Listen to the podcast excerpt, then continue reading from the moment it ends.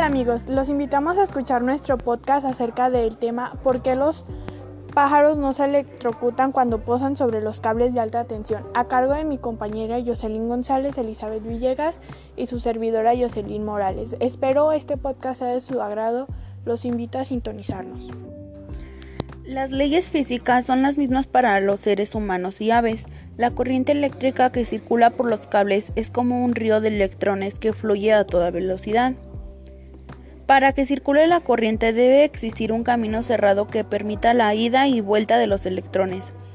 Esta vuelta puede ser por otro cable o directamente por la Tierra. Si cortamos el cable se corta la corriente, pero si al cortarlo lo topamos con la mano y estamos descalzos o calzamos unos zapatos con suela de cuero, por ejemplo, estaremos ofreciendo un camino alternativo a esta corriente. Esta pasará a través de nuestros cuerpos hasta tierra provocando la desagradable experiencia de un calambrazo.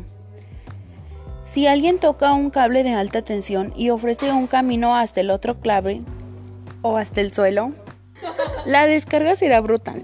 En este caso, dado de nuestros cuerpos no son buenos conductores de la electricidad, se produce un brusco aumento de temperatura que achicharra materialmente al desafortunado. Que los cuerpos se calientan al ser atravesados por la corriente eléctrica es fácil de comprobar. Basta con encender una bombilla de incandescencia, es decir, la luz que lleva un filamento.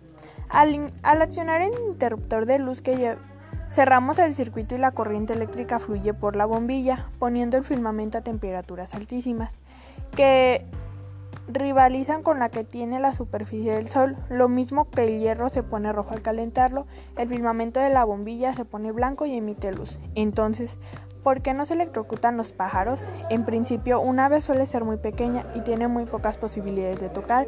Al mismo tiempo, el cable y la tierra o dos cables de, de tendido eléctrico. Lo normal es que el ave está posada sobre un cable de alta tensión sin entrar en contacto con nada más. En este caso no ofrece ningún camino alternativo al paso de la corriente para ir a tierra. Por supuesto la electricidad podría entrar por una pata y atravesar el cuerpo y salir por la otra. Pero eso no sucede porque la corriente tiende a escoger siempre el camino más fácil y entre seguir de pata a pata por el cable que no tiene prácticamente resistencia y atravesar el cuerpo del ave que sí la ofrece. Y mucho elige lo primero. Así pues los pájaros, los pájaros ni se enteran.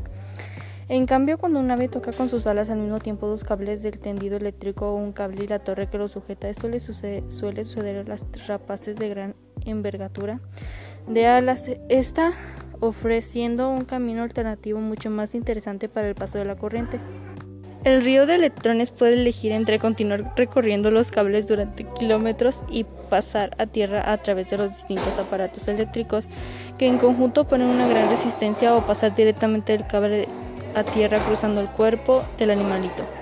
La opción más fácil es pasar en bloque a través del animal y el pobre pájaro no dice ni pío. O sea que en conclusión tiene que ver mucho el peso de los pájaros para que un cable en donde estén parados los pueda atravesar. Por ejemplo, si como antes mencionado, si una ala toca los cables, pues obviamente nos puede electrocutar porque pues es más peso.